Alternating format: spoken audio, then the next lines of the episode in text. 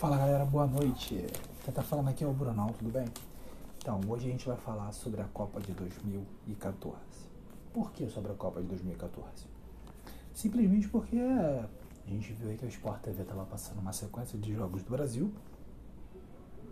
É, a campanha do Brasil até o fatídico dia, fatídico 7 a 1. Então hoje eu separei aqui pra gente o quê? Dois jogos pra gente dar uma, uma dissecada neles aí e ver como é que a gente vai destrinchar. É, eu escolhi aqui dois jogos, é, respectivamente o melhor e o pior jogo. Né? O melhor, na minha opinião, o pior jogo todo mundo sabe qual foi, que foi 7 a 1 né? E o melhor jogo, na minha opinião, não pelo placar, mas pela, pela forma como a seleção jogou, foi o 4 a 1 em cima da seleção de Camarões, tá? É, primeiramente, o placar 4 a 1 placar clássico. A seleção jogou bem, trabalhou bem a bola. Foi o melhor jogo do Neymar na Copa. Na verdade, na minha opinião, é a melhor atuação do Neymar em todas as Copas, em todas as atuações dele em Copa do Mundo. Esse jogo foi o melhor. Insinuante, partindo para cima, driblando, é, tomando pancada e não caindo, é, armando jogadas, batendo em gol, fazendo gol. É, é não, não, não dava chance mesmo para ninguém acertar ele ali só na pancada naquele jogo ali, o Neymar só foi parado na pancada. E, inclusive, se ele for aquele Neymar ali, se ele voltasse aquele Neymar daquele dia, aquele Brasil em Camarões, é, se ele voltasse aquele Neymar da, de Barcelona e PSG, que o, PSG, que o Barcelona revirou aquele placar, ele tem tudo para ser bola de ouro. Ele tem que focar em voltar a ser aquele Neymar, decisivo, o melhor em campo e, e sempre buscando a jogada. Tá? O Hulk horroroso. O único que destoou, a atuação que mais destoou é, foi a do Hulk. Foi assim, é, é, na verdade eu não, não vi a Copa do Hulk como. Na verdade, não via nem o Hulk como, como tendo lugar naquela seleção. Sinceramente, a gente tinha o Lucas Moura, que era a mesma geração do Neymar, o Lucas Moura num bom momento. É, realmente ele deu umas vaciladas em 2013, uh, ah, não, não, não vinha jogando bem. Por descuido, ele mesmo assumiu isso em algumas entrevistas por descuido ele acabou não atuando bem, mas o Lucas era um nome. Não sei nem por que não estava nessa lista, sinceramente. Eu não sei por que ele não foi para essa lista, mas o Hulk não fez uma boa Copa, se atrapalhou é, nesse jogo, né? até uma, uma falha bizarra. Ele foi tentar cruzar com a direita, a direita cruzou, da, tirou da esquerda. Foi uma confusão. Ele não, não, não acrescentou em nada nesse jogo. Se o Brasil tivesse com menos um e esse um fosse ele, ia ser 4x1 do mesmo jeito. Tá? O Oscar andando em campo. Andando em campo. Não fez nada. O Oscar não fez nada nesse jogo, a não ser roubar, roubar a bola do quarto gol. Tá? Ele roubou uma bola ali na saída de bola de Camarões, ele rouba uma bola, faz o passe é, e acaba saindo o quarto gol do Brasil. O que, que a gente percebeu? Apesar de ser 4x1, apesar de ser 4x1, é, o Brasil sem tática nenhuma não tinha tática. O Brasil só estava apostando em virada de bola.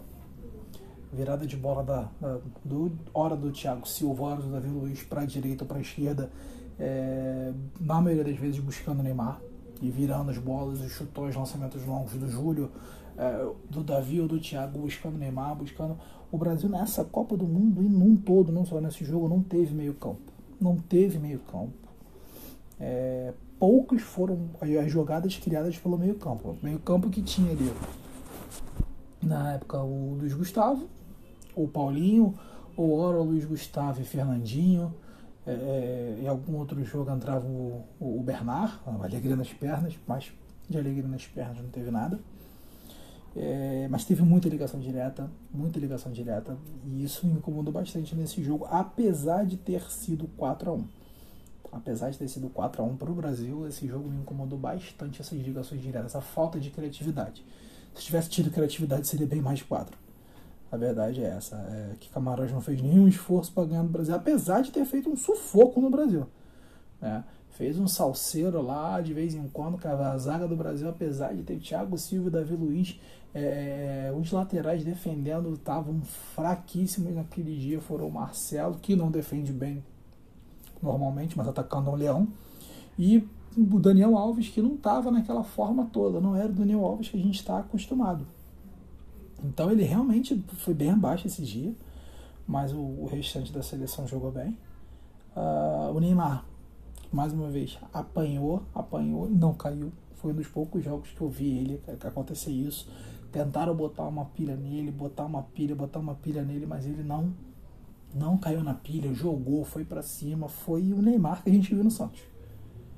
Sem se jogar. E fez dois gols nesse jogo. Se não me engano, deu uma assistência. E eu falei aquilo é, do Lucas. O Lucas já estava no PSG. O Lucas Moura já estava no PSG.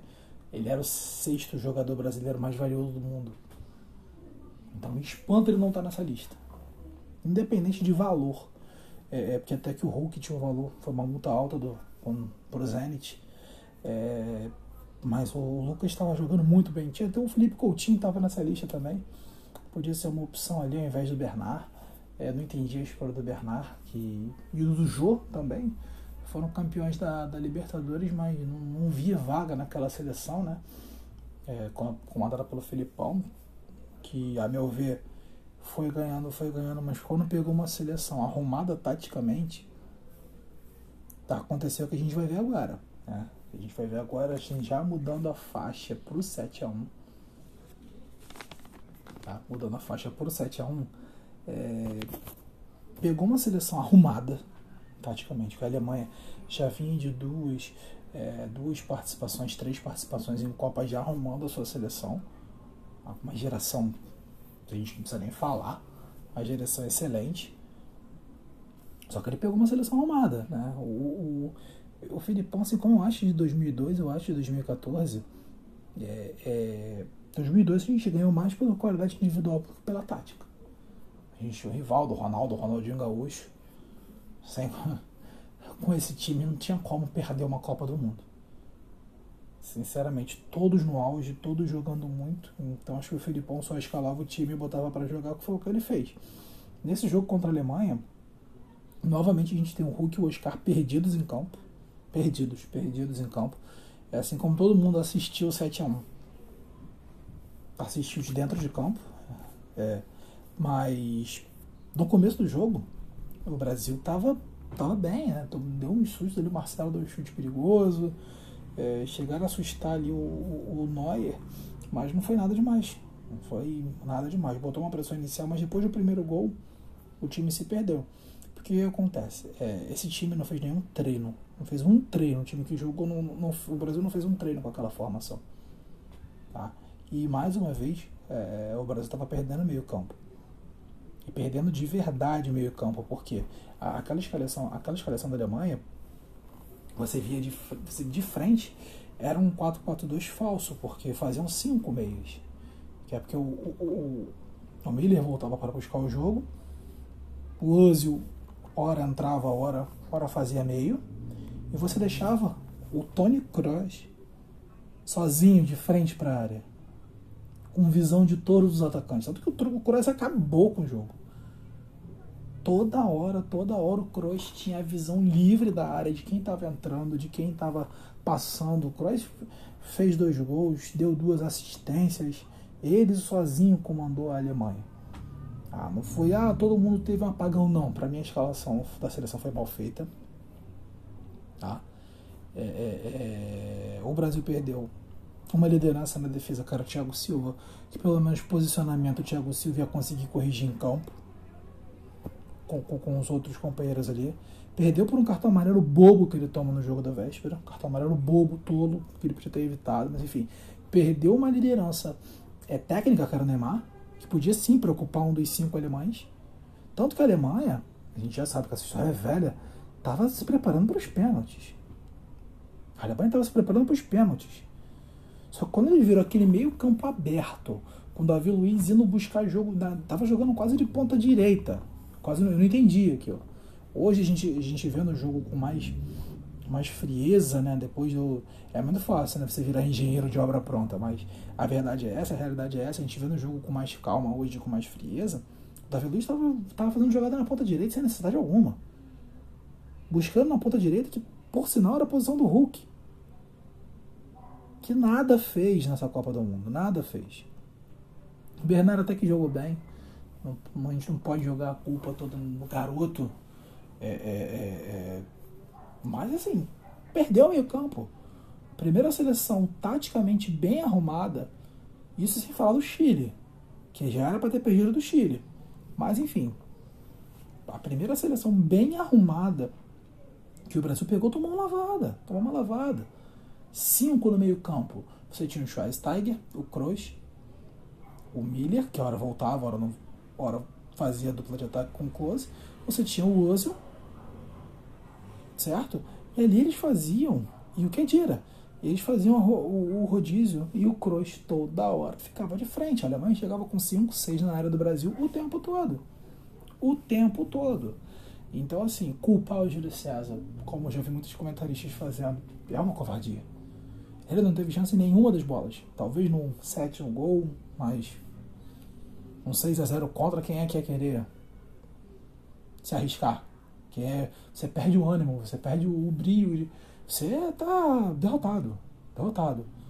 E com 5, você, 5 a 0 no primeiro tempo, você fica desnorteado. Você não tem o que fazer, você não tem o que ajeitar. Perdeu seu meio de campo. O Brasil até começou o segundo tempo bem. Começou bem, foi para cima da Alemanha, teve três chances claras de gol. Três chances claras, só que aí quem tem um bom goleiro como o Moyer fez três milagres. Né? Logo no começo do segundo tempo, ele tirou ele tirou, se não me engano, foi o Fernandinho e colocou o Ramires. É, e tirou o Luiz Gustavo e colocou o Ramires, perdão. E vai para cima da Alemanha, mas a Alemanha logo em seguida aperta o passe aí. A gente viu já o que aconteceu, né? E o mais engraçado desse jogo, se é que tá alguma coisa engraçada, é que o Brasil teve mais posse de bola. Nas estatísticas teve mais posse de bola e deu mais chutes ao gol. Só que a Alemanha sete entraram, né? Do Brasil só um entrou. Que mais por pena do que por outra coisa. Que a Alemanha entrou em ritmo de treino. É, então, a, a, essa análise serve para o seguinte fato, né? Essa é a minha opinião. Quem discordar, a gente está aberto a conversar, mas os treinadores brasileiros não é que eles sejam piores que os europeus. Eles são teimosos. O treinador brasileiro hoje ele é teimoso. Por quê? Porque ele não se atualiza ele morre com aquela crença dele. E isso está errado. Isso está errado. Você tem sempre que se atualizar. O futebol é dinâmico, o futebol é, é, é, ele vai se atualizando com novas táticas, novas técnicas. Está aí o Jorge Jesus, que não deixa a gente mentir. É, não teve muito destaque na Europa. Técnico português. Futebol português agora, depois de alguns anos, tem algum destaque com o Cristiano Ronaldo, com a Eurocopa, com as participações na Copa do Mundo, mas não tem esse grande destaque. Principalmente o Jorge Jesus, o único técnico português com mais relevância no mundo hoje era o José Mourinho. Tirando ele, não, não me lembro, não me recordo de outro. E hoje você vê o, o Jorge Jesus veio para o Brasil com estilo de jogo europeu, não teve quem ganhasse. Ah, o Fortaleza não, não fez, fez uma atuação à, à parte do que foi o restante das atuações. Você vê, você pe pegou o time do Filipão de novo. 3 a 0 na ida e na volta. Entendeu? Os treinadores brasileiros têm que, têm que se atualizarem, ter a humildade de falar assim, não, eu estou desatualizado. Não é que eu esteja acabado para o futebol. Você veja o Luxemburgo aí se preparando, estudando, se atualizando, o próprio Renato Gaúcho. Tem uma nova safra de, de, de, de treinadores, o Odaí, o próprio Odaí Helma, que, na minha opinião, a nova safra é um dos melhores que tem, de brasileiros, é um dos melhores que tem, o Odaí. Tem vem uma escola muito boa, né? vem, vem num pensamento muito bom, e então, assim, é, é, é, eu vejo o Tite indo pelo mesmo caminho, você vê a seleção hoje, a seleção hoje não tem cara. A seleção não tem criatividade, não tem personalidade. É bola no Neymar o tempo todo. E resolve, resolve. E não é assim. A gente tem. O Neymar é. Sem comparação, né? Sem comparação. Não tem outro jogador hoje que brasileiro que tem a habilidade e talento dele, ele querendo jogar bola. Mas a seleção não pode se limitar a isso. A seleção não pode se limitar a isso. Uma seleção que já ganhou uma Copa do Mundo sem o Pelé não pode se limitar a depender do Neymar. Tem que conseguir jogar e ganhar sem o Neymar. Então, a gente tem que algo bastante a se preocupar aí. É, esse primeiro podcast ficou um pouquinho mais longo, porque era uma análise de dois jogos separados, é, é, é, é que foram todos unidos no mesmo bloco para fazer uma apresentação. É, o intuito é esse, né, de, de fazer uma, um resumo de alguns jogos, falar sobre alguns conteúdos do, do futebol e, e, para a gente poder trocar informações e análises. E quem quiser fazer parte do time, seja bem-vindo. Tá? Uma boa noite para todo mundo e até a próxima, galera.